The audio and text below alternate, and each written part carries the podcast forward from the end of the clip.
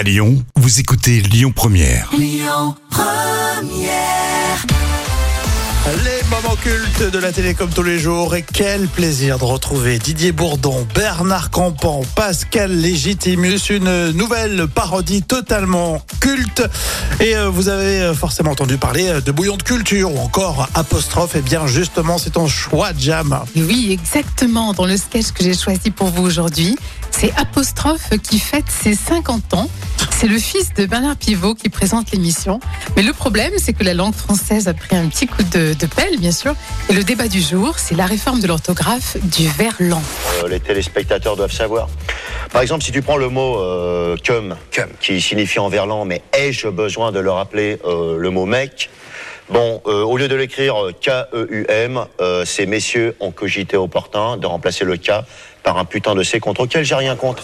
Mais alors pourquoi au mot euh, keuf, qui signifie euh, bien sûr flic, bien sûr, Flic, ouais. pourquoi euh, ces messieurs ont-ils gardé le K d'origine? Ça n'a aucun sens.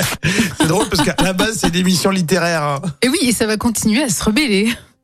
Alors là, on hallucine total. Je suis d'accord euh, avec toi, euh, Bobby. Mais d'ailleurs, dans ton pamphlet, euh, tu en parles. hein, tu en parles. Et puis, on te sent quand même over désabusé. Je suis over désabusé, Ah oui. Franck. En plus que c'est pas les seuls exemples. Par exemple, l'exemple faire pitié, Oui. euh, qui en verlan bien sûr se dit euh, fait tiep.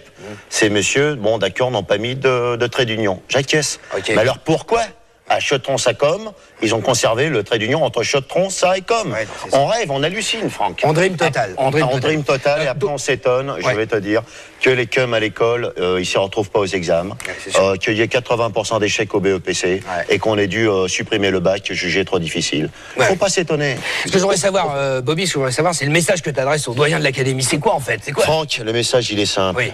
Je transmets au guindois de l'académie de laisser béton sa réforme qui nous fleurons les yoku. Ou alors il portera vraiment mal son nom d'immortel euh, si tu saisis le message. Oh, c'est un rebelle.